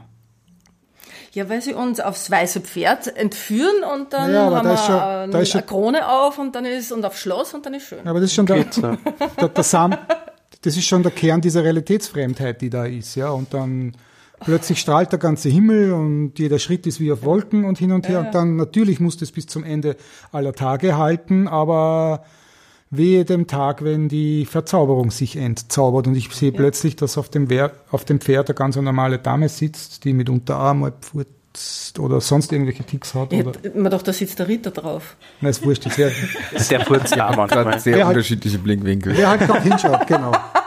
Ich Aber- muss gerade kurz Einspruch erheben. Ich setze mir schon jeden Tag mein Krönchen selber auf. Ja, genau. Sehr gut. Ich muss gerade nochmal auf das eingehen, was du gesagt hast, dass eben dieses Fortpflanzung und äh, Sexuelle gar nicht unbedingt so eng verknüpft sein muss mit dem Emotionalen. Ähm, mir ging das jetzt so, dass ich mich Hals über Kopf in einen Typen verliebt habe und voll den Boycrush habe. Auf sexueller Ebene fühle ich mich aber überhaupt nicht hingezogen. Also ja, wir haben auch rumgeknutscht und wir haben gekuschelt, mhm. aber mehr war für mich einfach nicht drin. Aber auf emotionaler Ebene haben wir uns so gut verstanden und eben auch dieses sich verletzlich zeigen, sich nackig machen, das ging so schnell bei uns, das war unglaublich schön und ich habe gebebt vor Liebe, aber überhaupt keinen, kein sexuelles Interesse da gewesen. Ähm, also da habe ich das jetzt vor kurzem erst wieder sehr deutlich gemerkt, dass eben Sexualität und mhm. mentale Verbindungen schon nochmal unterschiedlich sind. Deswegen habe ich vorher auch ein bisschen gemeint, Sie sehen das schon sehr biologistisch. Mhm. Ja. Aber das ist auch Teil des Buches, also das ja. ist Ihre Prämisse, ja. Es steht sogar Sex im Titel, also kann man es ja. auch ein bisschen ja. Weil tatsächlich finde ich, so wie du das auch beschreibst, Oskar, das ist schon in Freundschaften manchmal auch sehr ähnlich. Also wenn man neue Leute mhm. kennenlernt, mhm. dann ist es ein ganz ähnlicher Weg von auch sich öffnen und sich kennenlernen und immer einen Schritt machen und auf den Gegenschritt warten und ähm, sehen, ob man gut aufgehoben ist mit all seinen ja, guten und weniger glorreichen Seiten. Mhm. Ähm, ja, und irgendwann geht das dann über, und da finde ich aber das Buch schon spannend, ähm, in etwas, was schon eine viel tiefere Beziehung ist oder ähm, eben emotionale Tiefe auch, was schon auch ein Ziel sein kann, irgendwo, finde ich, von zwischenmenschlichen Beziehungen. Absolut, ja. Zumindest im Kontext von Polyamorie sagt mhm. man dort, ist das die Absicht. Ja? Ich will halt mir zwar die Freiheit erlauben, aber die soll nicht so ausschauen, dass ich primär in den Swingerclub gehe und mich nicht drum kümmere, wer das ist, ja, mhm. und jede emotionale Verbindung sogar vermeide, sondern ich sage, ich will das ja, ich sehe dich als Person, ja, und ich will die auch nicht negieren als Person, obwohl da noch andere sind. Also da kommt eindeutig der Aspekt daher. Für mich die große Frage ist ja dann, okay, und wie kann ich jetzt in so einem offenen Kontext wie in der Polyamorie ja, dieses Verliebtsein auch wirklich genießen? Und auf der anderen Seite sowohl mit den bestehenden Beziehungen als auch mit der einen Beziehung, die da jetzt gerade in der Verliebtheit ist, ja, so cool umgehen, dass ich dem nichts überstülp sofort. Also für mich war das immer so, dass ich gesagt habe, Verliebtheit ist super, ja, aber ich will jetzt keine Entscheidungen treffen, sondern das mache ich nach einem Jahr frühestens zum Beispiel. Und dann mhm. schaue ich hin. Und ich weiß, also wenn ich nach am dritten Tag weiß, du bist eine große Liebe, ein Mensch, der viel Bedeutung in meinem Leben hat, dann weiß ich an Schaß, ja, weil das, das stimmt einfach nicht. Ja, Na, aber in dem Moment ja schon. Na, dann habe ich nur das Gefühl. Dann habe ich den, den, dann habe ich den Drogencocktail drin aus meiner eigenen Biochemie, die sagt, wow, schau dir die Elvira an, das ist jetzt die Göttin für die nächsten 200 Jahre. Und, und es mag schon stimmen, aber ich habe überhaupt noch nicht die Fakten bei mir, ja, die Daten, um das echt zu beurteilen, ob das überhaupt funktionieren könnte, weil vielleicht geht es ja doch schief, wer weiß das. Und nach einem Jahr ich das schon viel mehr. Da, wenn ich wenn wir unser TTT haben und das spielt sich dahin und hat die Leichtigkeit, die es haben dürfte, ja, dann, dann schaue ich zurück und sage, boah, das waren klasse Monate und wir sind zusammengewachsen und wir haben viel, viel Anteil aneinander und so weiter. Dann ist da was ganz was anderes da. Auf der Basis kann ich schon viel reifer sagen, okay, komm näher in mein Leben, ja, mhm. und nimm einen festen Teil ein dran, ja. Und darf ich die meiner, meiner, meiner Frau vorstellen zum Beispiel und so. Ja, das mache ich hoffentlich viel früher, aber also das, diese Art von Balance finde ich, finde ich spannend und wichtig und da ist eben auch genau der Aspekt drin, von dem der Rudolf gesagt hat, bewusst gewisse Aspekte rauslassen aus der Verliebtheit, die aus meiner Sicht sofort unteilbar mit drinnen sind. Ja. Ich, meine, ich schaue mir, das, ich schau mir das an, Pferde auf, auf der Koppel jetzt, die Christine hat da drüben das Pferd auf der Koppel stehen und so weiter und die sind eifersüchtig aufeinander. Oh ja. ja. Die sind eifersüchtig, Tiere, ja, ich meine, also sind so Sachen, da ist Erwartung implizite und die ist einfach drin in der Sache, das wollte ich sagen. Ja, beim Verliebtsein gehört dieses Besitzergreifen, dieses meine und weh, du greifst einen Radiergummi von der an und solche Geschichten. Ja, und so. ja und ich glaube, das kommt halt mit dem Baseballschläger hoch, wenn es da ist. Das verstärkt halt Potenziale. Ja. Und wie du richtig gesagt hast, ähm, das ist, Verliebtsein ist keine Zeit, wo man große Entscheidungen treffen sollte. Das Problem ist, dass man auch in dem Vermeintlichen keine Entscheidungen treffen, Entscheidungen treffen kann. Also auch keine Entscheidung treffen in bestimmten Situationen kann eine Entscheidung sein. Ähm, zum Beispiel, wenn man eben New Relationship Energy, ja, so da kommt ein neuer potenzieller Partner, es gibt eine bestehende Beziehung und dann kickt es mich halt voll in die eine Richtung mhm. und ich bin halt nur, nur bei dem neuen Partner und will aber jetzt noch nichts mit dem groß klären und will jetzt mit dem noch nichts groß besprechen und noch nichts groß regeln. Ähm, so weiß gar nicht, ob der eigentlich eh auch Polyamor leben will und so weiter Mhm. und so fort, kann halt das können, dieses sich nicht diese Fragen stellen und sich nicht damit auseinandersetzen, kann halt auch dazu führen, dass die bestehende Beziehung darunter leidet, weil die auch bedingt, dass man, es kommt, da kommen neue Impulse rein, es verändert sich die bestehende Beziehung, weil die Natürlich. neue Beziehung vielleicht gerade spannender ist und wo dann schon Sachen sind, wo man im Sinne der bestehenden Beziehung vielleicht schon Entscheidungen treffen sollte oder müsste oder es ratsam wäre oder es schön wäre. zumindest, ne? zumindest müsste die alte Beziehung in irgendeiner Art und Weise klar machen, wie viel sie als Schutzraum braucht, wie viel Aufmerksamkeit oder Treibstoff muss da noch mindestens sein oder solche Dinge. Und auf das müsste man, glaube ich, schon Rücksicht nehmen. Ja. Das andere auf die neue Beziehung, da glaube ich, darf man auch nicht so blauäugig sein zu glauben, okay, das ist jetzt nur Leichtigkeit, das ist nur äh, Verliebtheit und ich mache jetzt mal keine Ich mach mal Entscheidung. drei Monate Ich mache jetzt mal, Urlaub. ich mache jetzt mal keine Entscheidungen und so weiter. Ja, das ist, glaube ich, auch Selbstbeschiss. Ja, weil in dem Moment, wo ich viel Zeit mit jemandem verbringe und da bin ich Entsteht super, was. eng, da entsteht was, da entsteht ganz viele tiefe Verbindungen und das ist auch gut so. Ja, Das kann halt das Alte nur komplett kaputt machen, ohne dass, wenn man, ohne dass, wenn man sich nicht eingesteht, sondern im Glauben, ich genieße jetzt nur ein bisschen Urlaub und Hormone für in drei Monaten ist das dann eh schon wieder ganz anders. In den drei Monaten kann halt das, was komplett vernachlässigt wurde, kaputt Mach gehen. das einmal mit deinen Zimmerpflanzen daheim. Ja, Ja, genau. Drei Monate kein Wasser. Na, die Welt bleibt halt nicht stehen drei Monate lang, Exakt, ja. nur wenn man verliebt ist. Und vielleicht kriegt die Zimmerpflanze ihr Wasser von wem anderen. Das wäre wieder kindisch. Ich halte das für realistisch. Ja, eh. Gibt's. Kann sein. Na klar. Na, aber worauf hinaus will, ist eben dieses, ja, die Welt bleibt nicht stehen, sehr schön gesagt, aber wenn man verliebt ist, bleibt zu einem gewissen Grad die Welt stehen oder man glaubt wirklich, man klingt sich mal für ein paar Monate aus und kommt wieder zu einem Punkt zurück, wo man vorher war und den gibt es meistens nicht mehr. Und das, ist, das sehe ich schon sehr schwierig. Ich halte das auch für so einen, einen Pinot-Aspekt. Mm, Ja, ich, ich persönlich, die meisten Menschen, die, die sich mit Polyamorie anfangen auseinanderzusetzen, sehen ja die Eifersucht als das Riesenproblem oder als das Riesending, woran es scheitern kann. Und, aber ich glaube, die Eifersucht kriegt man relativ schnell hin, wenn man sich damit auseinandersetzt. Oder die ist nicht so das Riesenproblem, wenn man mal, wenn man es mal kapiert hat.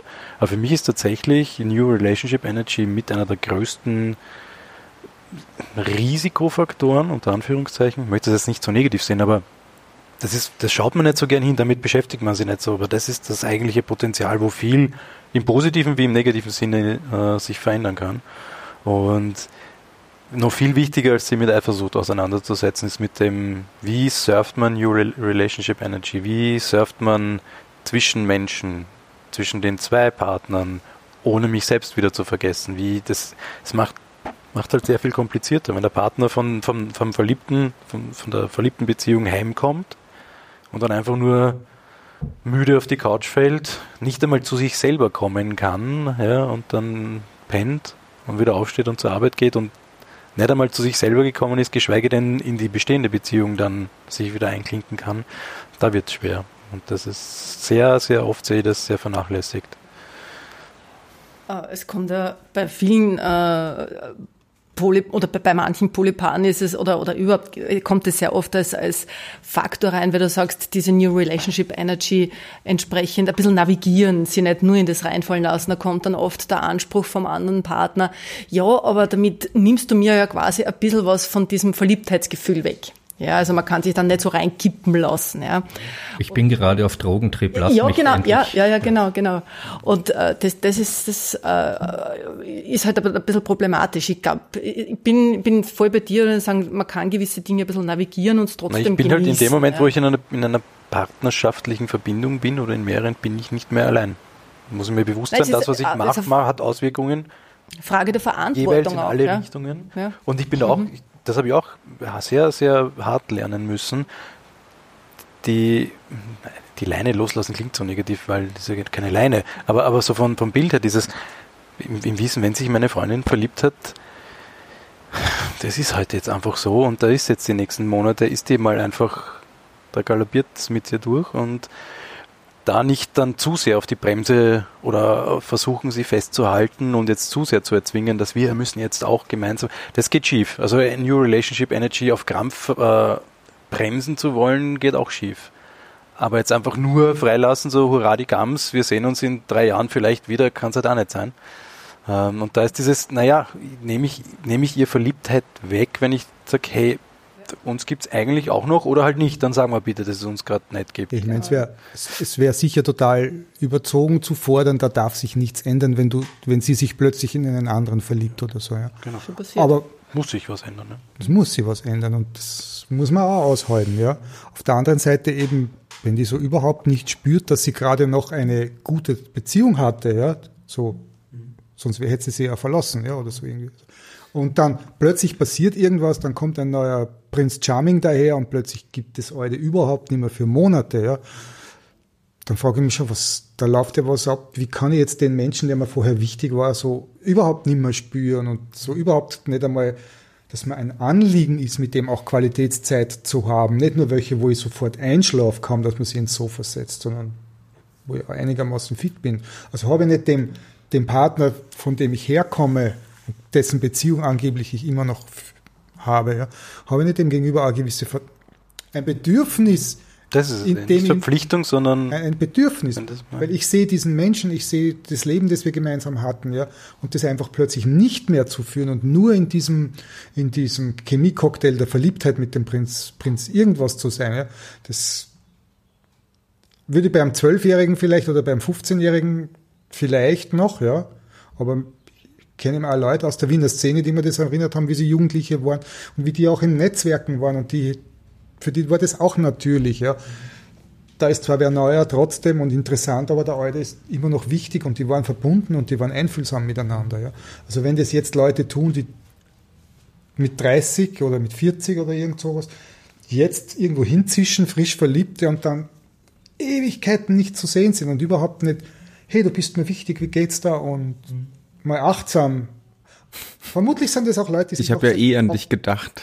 ja, aber, aber Leute, die ihre Partner spüren, spüren halt vermutlich sich selber auch nicht. Ja? Und damit sind wir eigentlich eh wieder bei dieser Sache, wo dann das ganze Verliebtwerden wieder zu einer Sucht wird, wo man was auffüllt in sich, was wir eigentlich schon im Elternhaus nicht gekriegt haben, aber so, ich sag's jetzt wieder mal, diese frühkindlichen Störungen, wo halt man ein Leben lang füllt, versucht, ein Loch mit in sich zu füllen, das man eigentlich in den ersten zwei, drei Lebensjahren hätte von den Eltern irgendwie, ja, Urvertrauen eigentlich, ja. Und dann der eine rennt halt dauernd hinter irgendwelchen Röcken her und der andere verdient sich krumm und dämlich und hat aber dafür überhaupt kein Privatleben und kriegt nicht einmal mit, wie seine Kinder erwachsen werden und solche Dinge. Also das sind wir dann getrieben halt, ja. Und in so einem Kontext scheint es mir relevant, also verständlich zu sein, dass jemand halt, uh, das Alte ist jetzt schon über 24 Monate oder wie viel dürfen es werden? Was sagst du, Oskar?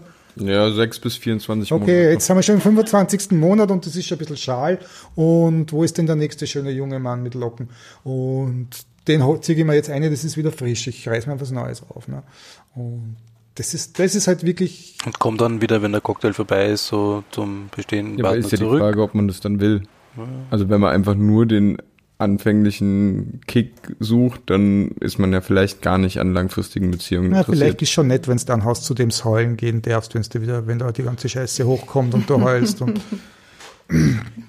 der dich versteht und dich tröstet und den Lollipop vorne reinsteckt. Ich höre da jetzt gerade raus, ein, ein, äh, Verlieben als Kompensation Ja. äh, für eben genau diese frühkindlichen Dinge. Die, es gibt so viele verschiedene Arten von Verliebtsein. Im Prinzip müsste es für jedes dafür einen eigenen Begriff geben, finde ich. Weil äh, einfach die Tatsache zu sagen, ich bin verliebt, ne, treffen wir schon die Annahme, dass die ganze Welt weiß, was damit gemeint ist. Vor allem, dass der andere weiß, was damit gemeint ist. Äh, und Und dann sind wir wieder bei den Arbeitskollegen, die Christine vorhin angesprochen hat, die dann irgendwie applaudieren, so, oh, du bist frisch verliebt. Und die glauben dann zum Beispiel, oh ja, da beginnt ein neuer Relationship Escalator und so Sachen. Also, Ein was? Kannst du das erklären, den Begriff? Den Der kenne ich gar nicht. der Fahrstuhl durch die verschiedenen Stationen der, der, der, der, der Relationship, der Beziehung. Ja, Wir erstmal, müssen heiraten und Kinder kriegen. na ja, mach mal noch die Zwischen, Zwischenschritte geschmust, dann die erste Nacht miteinander verbracht, Erste Nacht, okay. dann irgendwann zusammenziehen. Kinder. Äh, heiraten. nee, dann heiraten, so, Haus bauen, Scheiße, ja. Kinder, oder? Ich, Ja, also, ja, genau. da ich den Relationship Escalator nicht fahre, weiß ich die Reihenfolge nicht. Na, vorstellen bei den Na, Eltern. Hund. Das sind ja quasi die Kinder Ja. in manchen Ja, Beziehungen. ja, ja, ja, ja, total. Na, aber vorstellen, bei den Eltern fehlt noch. Ja, stimmt. Ja, oh ja, das ist immer ganz, ganz, ganz wichtiger Schritt. Erste gemeinsame Urlaub. Oh ja. Ja, es ist ein bisschen die Implikation von, Ein in dem Moment, wo man verliebt ist, wird einfach alles durchgezogen, Ich wünsche mir, mit dir gemeinsam im Grab zu liegen. Ist das schön? Ist Oh mein voller Gott. Elevator, oder? Oh mein Gott. Ist total sexy. Also, Ja, wenn mich Ja. jemand so anbaggert, dann verliebe ich mich weg. sofort in die Person. Ähm, ich finde aber nicht, dass das insgesamt gegen Verliebtsein spricht. Aber es ist schon Nee, legitim, wieso? seine eigenen Motive ein bisschen zu hinterfragen oder zumindest darüber Bescheid zu wissen. Ich glaube, das hilft enorm. In jeder Lebenslage. Aber ich glaube, wie du Bernhard gesagt hast, dass mit dem jedes Ver- es gibt unterschiedliche Arten von Verliebtsein, so wie es auch unterschiedliche Arten von Eifersucht gibt am Ende des Tages. Und das ist das, was ich meinte am Anfang. Mein, mein ganz individueller Cocktail an komischen Dingen, die ich irgendwie irgendwann mal so den Stempel Verliebtheit draufgegeben habe, den kenne nur ich. Und der variiert in den Zutaten je nach Mensch. Bei dem einen wird halt mehr das Sexuelle getriggert, bei dem anderen vielleicht irgendein kindliches weiß ich nicht, Schnullertrauma oder was da, geil, was es da für einen Schatz gibt. Aber dieser Cocktail ist immer so ein bisschen bunt zusammengemischt. Ja, weiß nicht, weil man die Mama den Schnuller weggenommen hat oder was weiß ich was. Es gibt ja, ja, was weiß ich. Aber vom Grundprinzip sind es halt, Rudolf, Rudolf, erzähl mal, wie war denn das da? ja, es war schrecklich. Es war mein Lieblingsschnuller und ich will nicht drüber reden. ja, wahrscheinlich. Jetzt, jetzt musst du. Ja, wenn ihr mich daran erinnern könnt. Ich weiß ja nicht, wieso. Es muss sehr trauma Ist auf jeden Fall sein, im, im traumatisierend gewesen sein, wenn ich mich schon nicht daran erinnern kann. wie eine klassische neurotische Veranlagung einfach im Unterbewusstsein Ja, veranlagt. so ne? unterbewusst ist das bei mir gar nicht. Seit du jetzt an vielen anderen äh, Schnullern gelutscht hast. Du kennst mich besser als ich. Darf ich mal an deinem Schnuller rutschen? so, zurück zum Thema, was ich sagen wollte. Es ist ein sehr individueller Cocktail, der mit jedem Menschen in einem anderen Zutaten-Ding äh, zusammengemischt wird. Äh, deswegen glaube ich, kann man wirklich das, das äh, Verliebtsein nicht verallgemeinern, aber es gibt halt ein, ein Spektrum, das halt sich ähnlich auswirkt und das, glaube ich, auch durch die gesellschaftlichen Vorgaben halt schon in bestimmte Bahnen immer wieder gelenkt wird oder so.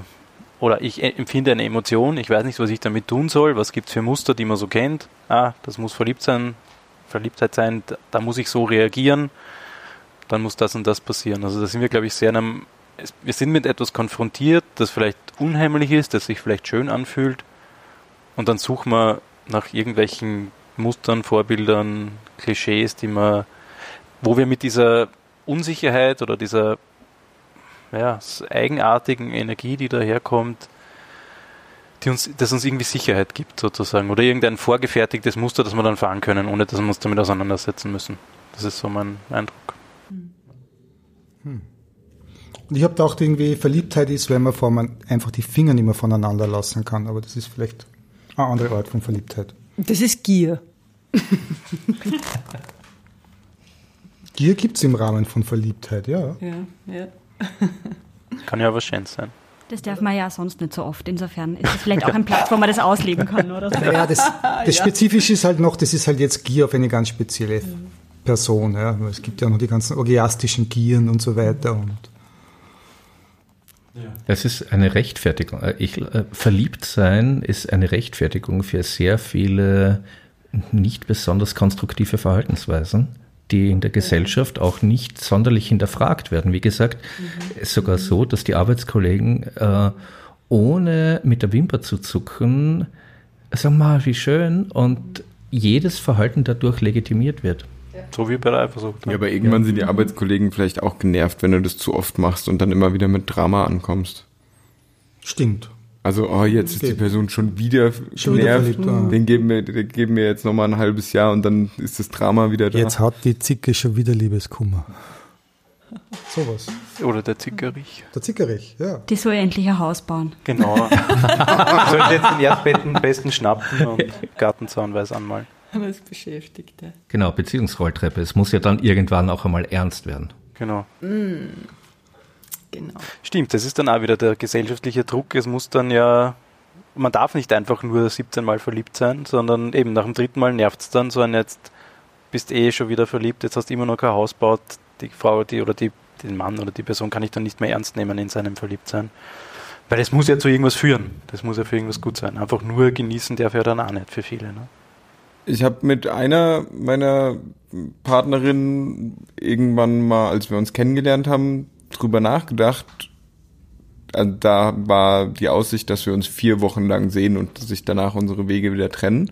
Und dann haben wir beschlossen, naja, wir lieben uns eben nicht der Pläne wegen, sondern wir lieben uns der Liebe wegen, weil es einfach so schön ist und Liebe so was Schönes ist und wir können es gerade sehr ineinander auslösen und auch füreinander empfinden. Und dann lieben wir uns jetzt und dann, pff, diese vier Wochen waren unglaubliche Blase, von der wir beide wussten, naja, es kann sein, dass sie nach den vier Wochen platzt. Aber es war uns wurscht, weil wir uns einfach in dem Moment genossen haben.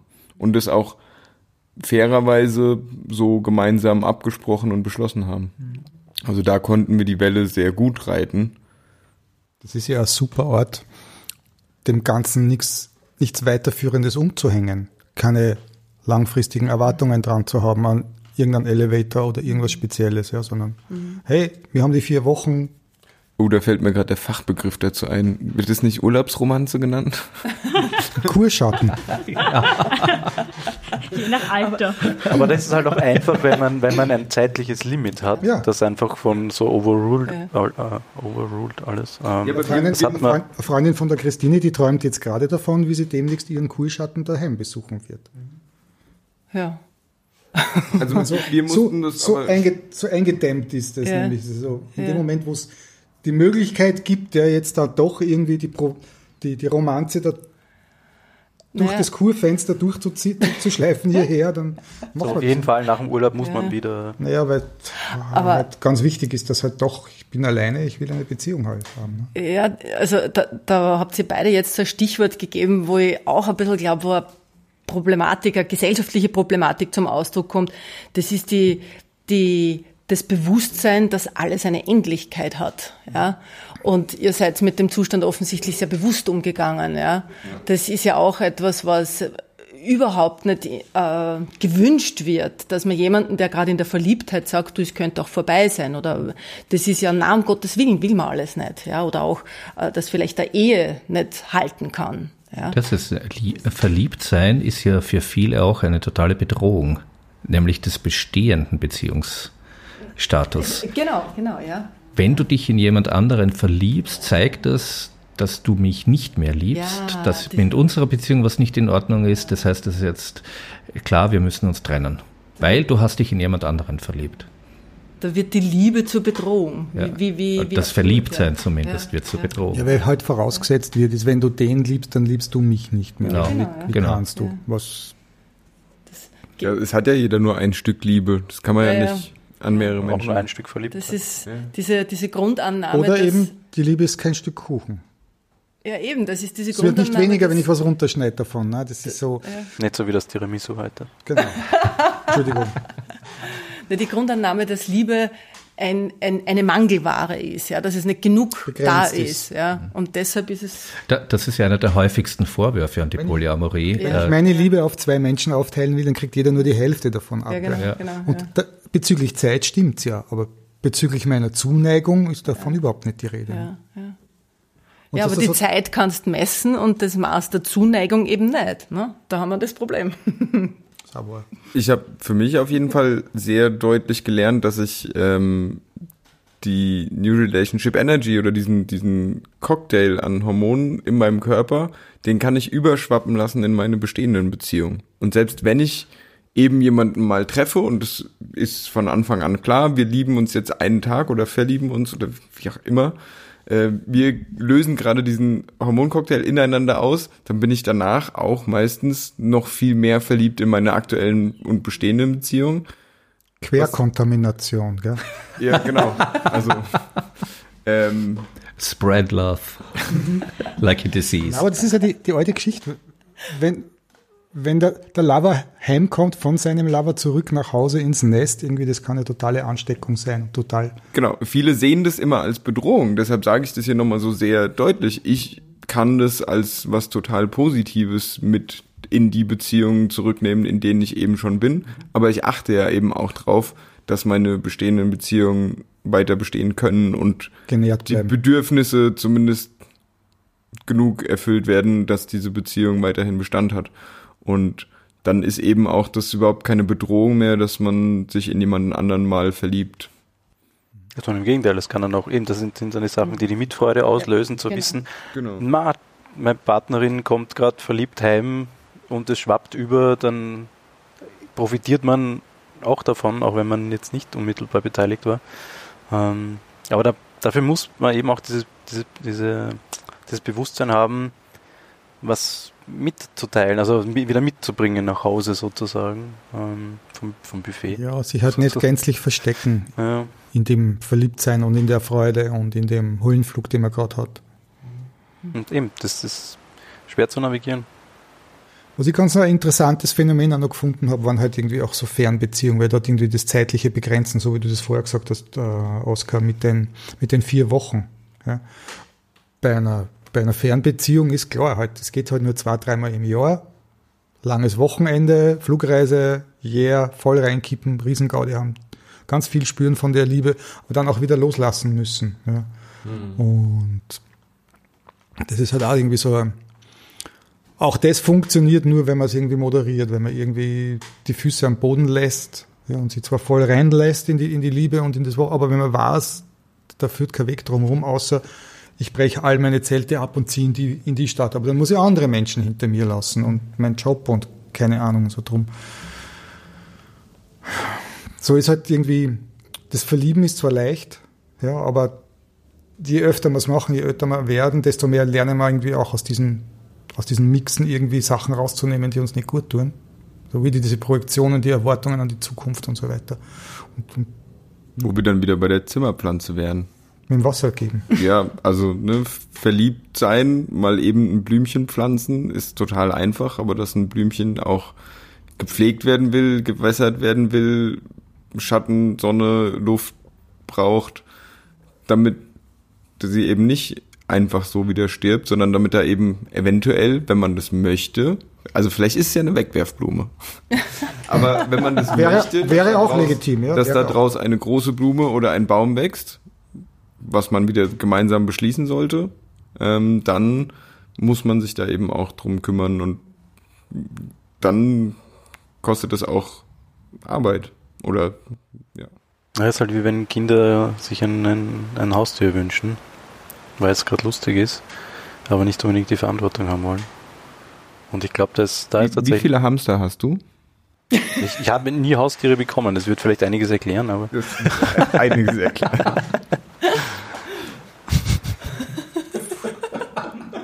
Wir sollten über die Haustiere reden, nicht über die Schnuller, denke ich mir gerade. Äh, das, da ist noch viel, was ich aufarbeiten muss, offensichtlich. ja. Die Aufarbeitungsthemen haben aber jetzt mit Verliebtheit nur indirekt wahrscheinlich was zu tun. Aber was ich meinte, ist, ich glaube, das selbe Ding, was viele Kinder haben mit, sie wollen halt ein Haustier haben, weil es lustig ist und schön, aber sie wollen halt nicht die Arbeit machen. Die Verantwortung muss man halt auch Das übernehmen. ist was, was sich bis ins Erwachsenenalter durchzieht. Bei vielen da. Man, man kann ja auch, wenn man, wenn man sich beim Verlieb, Verliebtsein das Herz bricht, kann man auch sagen, das hat man irgendwie auch selber veranstaltet, irgendwie. klar. War eine gewisse, na, weil für viele ist das halt wieder wie Schicksal fällt vom Himmel, genauso wie die Tatsache, ob man den Prinzen oder die Prinzessin trifft und so und dann. Manche Leute genießen ja auch die Achterbahnfahrt. Rauf, runter, Liebeskummer, Drama, yay, Ich verliebt sein. glaube, auch und das ihre kann, Umgebung genießt es auch. Mhm, Das, das ist eine eigene Art der Sucht, glaube ich, so eine Dramasucht, äh, beziehungsweise auch diese Intensität, die mit gebrochenen Herzen einhergeht. Und äh, dafür kann Verliebtsein natürlich eine super Rechtfertigung sein, beziehungsweise halt ein, eine Rutsche dorthin. Ja, dass man sich immer genau die aussucht, unbewusst, wo man schon von- davon ausgeht, dass das eh nichts werden kann und dann kann man wieder in seinem Schmerz baden. Das ist ja die, die, wie sagt man da, die, die Kraftquelle, aus der viele Künstler schöpfen, die dann im Liebeskummer die größten Kunstwerke, Bilder, Gedichte, was Das ist ein Stichwort. Danke, Ich habe ein Zitat vorbereitet von der Melody Gardot, Ah, okay. Jazzsängerin. Cool. Hört sich das einmal an. Da hat er knappe zwei Minuten. Having your heart broken is often your own fault because you put yourself in a position to let it be broken. And it's not about vulnerability or willingness to be a part of something, it's maybe going a little too far over the edge and putting yourself in an extreme and maybe being a little foolish or a little too forgiving. And so each time you learn, you learn from that. You learn from what you've done and you move on. And besides, breaking your heart is a good way to write a song.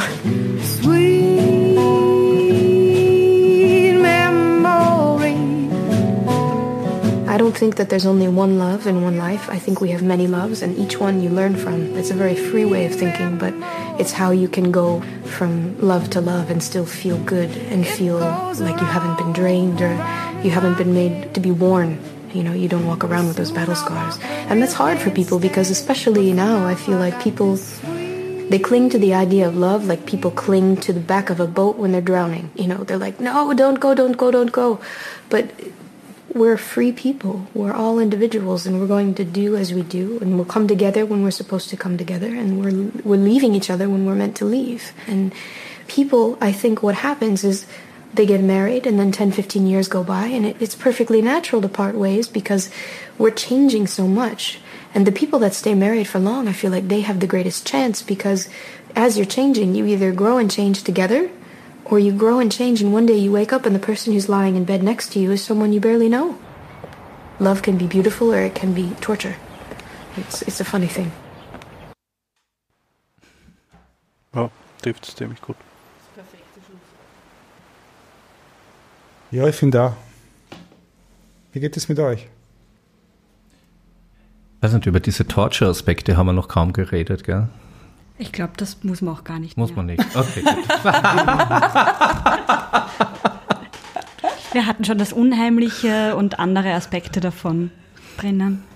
Ich glaube auch. Wir haben eh über das Verliebtsein irgendwie eher so leicht negativ im Schnitt, glaube ich. Also so kommt kam es mir jetzt vor, dass es in Summe eher so ein bisschen Arsch war. Ne? Ich habe das Gefühl, wir sind alle mit großer Freude süchtig danach, weil es so geil ist. Addicted to Das, eh. das können wir so auf jeden Fall, glaube ich, festhalten. Aber das, also, dann ist ja immer noch die Frage, warum? Wenn wir eigentlich nur drüber lästern, warum tun wir das dann? Na, weil es unsere Beziehungen torpediert. Weil wir mit dem Verliebtsein nicht unsere Beziehungen aus, auswählen. Das war nicht die Frage. Nein, aber das ist eben genau, äh, ich glaube, dass dem nicht so zwangsläufig sein muss. Ja. Es kann natürlich, aber äh, bleib wieder bei dem Also Thema es wie- gegen Verliebtsein, okay. Aber ich bin mit voller Freude drin, süchtig Ein danach. Meister der Verliebtheit.